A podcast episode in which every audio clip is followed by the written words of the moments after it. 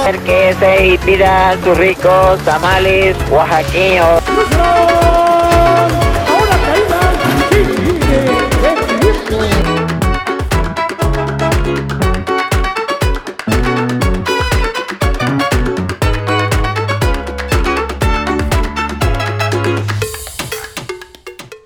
Hola, ¿qué tal? Bienvenidos a todos. Yo soy Nacho y este nuevo proyecto es Finanzas a la Mexicana.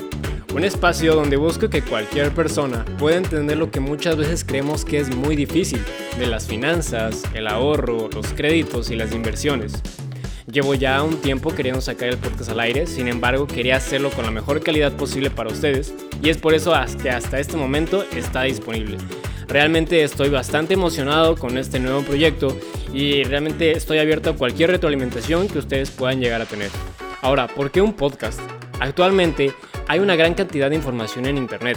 Se ha convertido en algo muy fácil poder resolver la duda que tú tengas al instante simplemente preguntándole a Google. El problema es que es tan fácil que han surgido nuevas dificultades, como encontrar la información que realmente sea relevante y que te pueda servir entre la vasta información que puedes llegar a encontrar, ¿no? Ahora, sonará mal lo que estoy por decir, pero sin mentir, sabemos que en México no se lee, ya sea porque no se tiene el tiempo, no te gusta o simplemente no te interesa. Este no es el problema. El problema es cuando llega a los extremos. Por ejemplo, sabemos que las nenis caran con la economía de México actualmente, si tú no sabes lo que es una neni, te explico rápidamente. Se ha vuelto muy común poder vender el producto que tú quieras desde redes sociales. Actualmente se usa mucho esta herramienta, tan maravillosa por cierto, que inventó Facebook, llamada Marketplace. No es más que un mercado como el de tu colonia, pero de manera digital. Entonces, si tú alguna vez has vendido lo que sea por internet, amigo mío, tú eres una neni.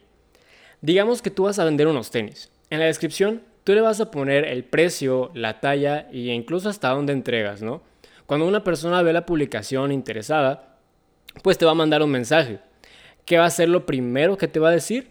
Te va a preguntar por el precio, la talla y el lugar donde entregas. A pesar de que ya lo hayas puesto, te lo va a volver a preguntar. ¿Por qué? Porque no leyó la información, vio la foto, le interesó y te preguntó, así como va. Entonces podemos notar, y desde mi opinión considero que un podcast es la mejor alternativa para poder tocar este tipo de contenidos, ya que no vas a tener que tener la mente de tiburón y no, no te voy a decir que, que cambies tu estilo de vida ni nada de eso, todo lo contrario, quiero darte contenido que sea digerible, amigable y que realmente puedas disfrutar y puedas tener conocimientos que pueden llegar a ser muy importantes en el día a día para que pues todos podamos aprender. Otro de los motivos por los que yo busco hacerlo es porque así como en los hogares de los mexicanos no se habla de muchas cosas porque se tiene cierto tabú, como por ejemplo por la sexualidad, pues tampoco se habla de dinero. Al menos a mí, mis padres no me explicaron qué es el SAT, no me explicaron nada de inflación, mis tías siguen pensando que las tarjetas de crédito son del diablo y todos creen que invertir es sinónimo de hacerse rico de un día para otro.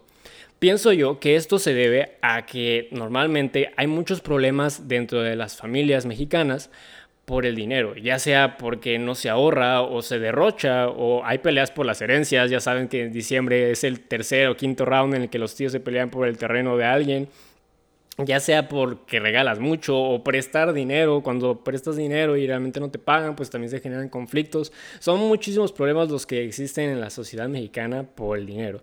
Y considero yo que son temas que se pueden resolver simplemente con una correcta administración y con los conocimientos suficientes para poder abordarlos. Yo creo que es más que claro que hace falta hablar de estos temas, porque al final de cuentas, pues a todos nos importan. Si realmente te sientes identificado con alguno de estos problemas, estoy seguro que este contenido te puede llegar a interesar y podamos llegar a cambiar un poco la cultura financiera en el país, que a pesar de que se ha estado trabajando arduamente muchísimas instituciones para poder dar la, la cultura financiera a todos, esta inclusión financiera, pues todavía está un poco lejos. Entonces considero yo que mediante esto podemos apoyar un poco más.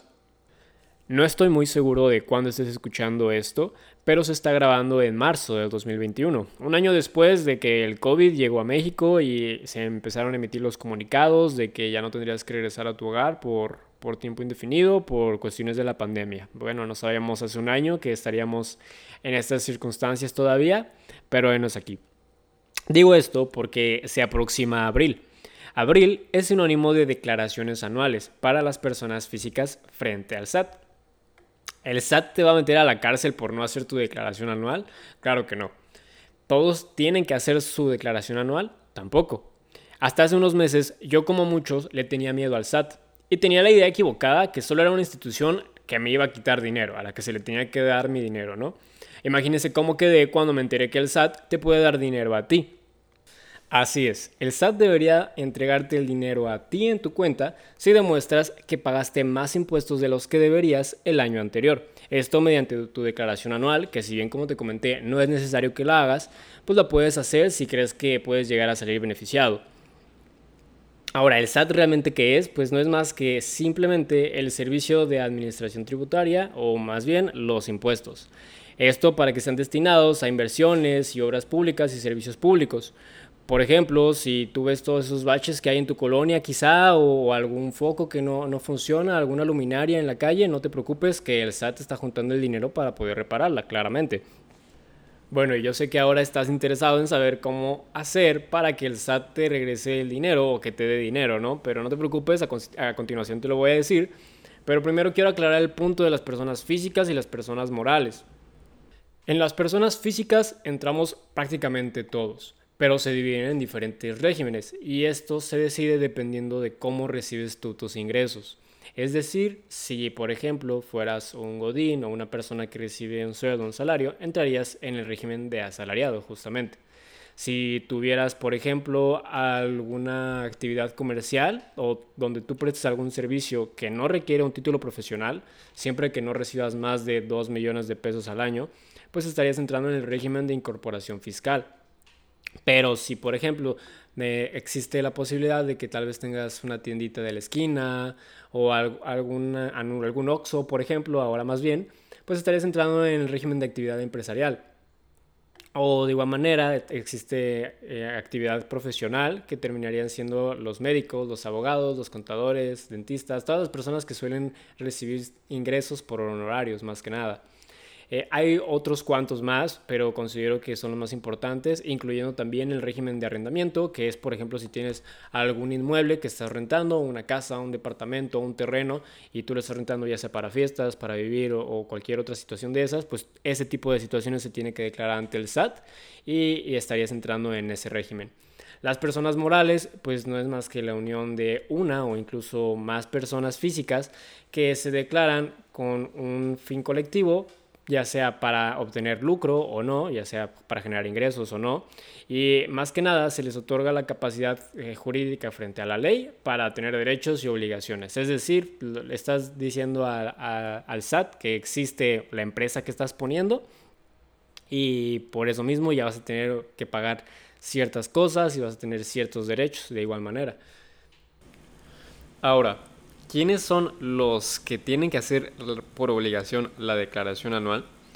Son aquellos trabajadores que ganen de manera independiente por honorarios. Ellos sí o sí tienen que hacer su declaración anual. Quienes hayan percibido algún ingreso mayor de 400 mil pesos de manera anual, si tú ganas más de 400 mil pesos al año, tienes que hacer tu declaración anual.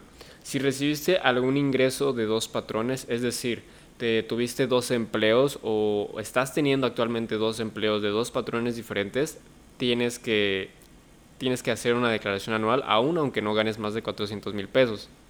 Si percibiste algún ingreso, lamentablemente ahora con lo del COVID, que hubo muchísimas liquidaciones, indemnizaciones laborales o incluso también si eres pensionado o jubilado, también tienes que hacer tu declaración anual. También quienes cobran renta de algún inmueble, como se los había comentado en el régimen de, arrendatario, pues también tienen que hacer su declaración. Y también cualquier persona que haya ganado algún tipo de premio, como por ejemplo la lotería, felicidades, ganaste la lotería, ahora declárame que la ganaste. Y bueno, esas serían por obligación las personas que tienen que hacer su declaración. Ahora la pregunta es, ¿cómo es que el SAT sabe quién eres o, quién es tu empresa? Pues esto es más que nada con el RFC, ese es el identificador que utiliza para poder encontrar en el sistema a, a, quién se está refiriendo en el caso de que tenga que hacer alguna investigación o revisar la declaración. Pues es más que nada con esto. Tu RFC consiste de los primeros 10 dígitos de tu CURP más una homoclave de 3 dígitos con esta famosa homoclave que sé que en algún momento has escuchado, es que se puede identificar a, qué tipo de personas se está refiriendo. Ahora, tal como prometí, te voy a decir cómo puedes hacer para tener saldo a favor, que es lo mismo que el SAT te tenga que dar dinero a ti en tu cuenta. Esto se hace haciendo tu declaración anual y demostrando con tus ingresos y con las deducciones personales que has gastado más impuestos de los que deberías. Las deducciones personales se pueden dividir en, varias, en varias partes, pero más que nada es en salud, cuando gastas en horarios médicos o dentales o servicios de psicología y nutrición, si alguna vez fuiste al nutriólogo, por ejemplo, siempre que tenga un título, esto lo puedes deducir de impuestos. De igual manera, gastos de hospital o honorarios a enfermeras también, estudios clínicos, en fin, ya, ya vas entendiendo por dónde va, ¿no? De igual manera, las primas por seguros de gastos médicos, si tú tienes algún seguro, que espero que así sea, puedes, de, en este caso, deducirlo de impuestos para hacer que el SAT te, te dé dinero teniendo saldo a favor. De igual manera, en caso de educación, si tú tienes colegiaturas en instituciones educativas que, has estado pagando a lo largo del año, también las puedes deducir de impuestos. Esto va a aumentar tu, tu saldo a favor de igual manera. Entre otros que puedes deducir, también vienen donativos o otorgados a instituciones autorizadas y es aquí donde pues se va a decir aquello que, que alguna vez tal vez hayas escuchado de que el teletón pues simplemente es una manera en la que Televisa se encarga de deducir impuestos con el dinero de las personas que están donando, ya que no se está donando tú como persona, sino a nombre de Televisa es que se está haciendo la donación. Por eso mismo es que, que, lo utilizan para generar un mayor saldo a favor frente al SAT y pues generar un ingreso para ellos. Con esto no quiero decir o, o, no pienso dar la idea de que está mal donar, realmente estoy totalmente a favor de hacerlo, sin embargo, pues es un punto que, muchas veces no se conoce y es importante pues también contar con esa información, ¿no? Que no todo es simplemente apoyar de parte de ellos y que pues al fin y al cabo se puede ver como un ganar-ganar desde su perspectiva. Ahora bien, eh, otro de los gastos que también se puede deducir de impuestos son, lamentablemente, yo sé que hemos tenido varios decesos este año por, por las situaciones ya comentadas del SARS-CoV-2. Entonces, gastos funerarios también se pueden deducir de impuestos si, si llegaste a presentarlos, lamentablemente. De igual manera, intereses reales que, que hayan sido pagados por créditos hipotecarios o, o, puede ser, por ejemplo, Infonavit o, o cualquier tipo de esos. Tú, tú si, algún, si tienes tu casa Infonavit, puedes deducir de impuestos los intereses que has estado pagando de ello. También se puede deducir las aportaciones que has hecho a tu Afore. Aquí también se puede ver como un ganar-ganar, ya que si tú aportas a tu Afore, pues sabes que estás preocupándote por tu retiro. Me encantaría hablar de, ese aspecto de las Afores en, en, algún otro episodio. Y bueno, aparte de poder hacer eso, pues también estás ayudando a generar un mayor saldo a favor frente al SAT y pues poder tener ese ingreso que, que tanto hemos estado comentando, ¿no? Ahora, eh, para poder hacer tu, declaración anual únicamente es demostrar tus ingresos y demostrar los gastos que, que, te acabo de comentar. Y es bastante sencillo, realmente cualquier persona lo puede realizar, pero en caso de que puedas tener alguna duda o demás, hay muchos contadores que realmente por un precio bastante accesible pueden apoyarte con ese aspecto. De igual manera hay muchos tutoriales en YouTube, en redes sociales, donde los puedes, puedes observar cómo se hace. En, nuestras redes sociales de Finanzas a la Mexicana vamos a estar poniendo algunos para que pues tú puedas estar enterado. Y bueno, si, si, quieres seguirnos en nuestras redes sociales, nos puedes encontrar en Facebook como Finanzas a la Mexicana o en Instagram como FinAlamex-podcast. Entonces pues ya sabemos qué es el SAT, qué, qué es lo que hace, cómo obtener ingresos de ello y que no es únicamente erróneamente la idea que teníamos de que simplemente era una institución más a la que se le tiene que pagar es más que nada para verificar que todos los ingresos de las personas pues vengan de, de, fuentes legales, que todo esté dentro de la norma jurídica de México, del país, y que pues realmente no haya ningún tipo de lavado de dinero, por ejemplo. O si acaso alguna vez te han invitado a, a una pirámide, estos medios que es un una tanda, por ejemplo, en el que te invitan a ti, te dicen que tienes que poner ciertos miles de pesos y invitar a otras dos personas para que ellos pongan cientos miles de pesos. Y al final, pues después de, varias personas que hayan estado invitando e ingresando a este, a este proceso, pues se te va a regresar a ti el dinero pues multiplicado como por 10 veces o hasta más la cantidad que tú diste inicialmente, ¿no? Este tipo de actividades son ilegales. Alguna vez me comentaron, eh, me invitaron a alguna de ellas y una de las cosas que te dicen como comentario o como recomendación es que no metas ese dinero al banco y es evidente que no lo puedes hacer porque si lo haces vas directamente al bote si no puedes demostrar de dónde es que salió ese dinero. Entonces les recomiendo tener mucho cuidado con ese aspecto. Actualmente está a punto de ser aprobada la, la marihuana de manera recreativa. ¿Y por qué vengo, viene esto al caso, no?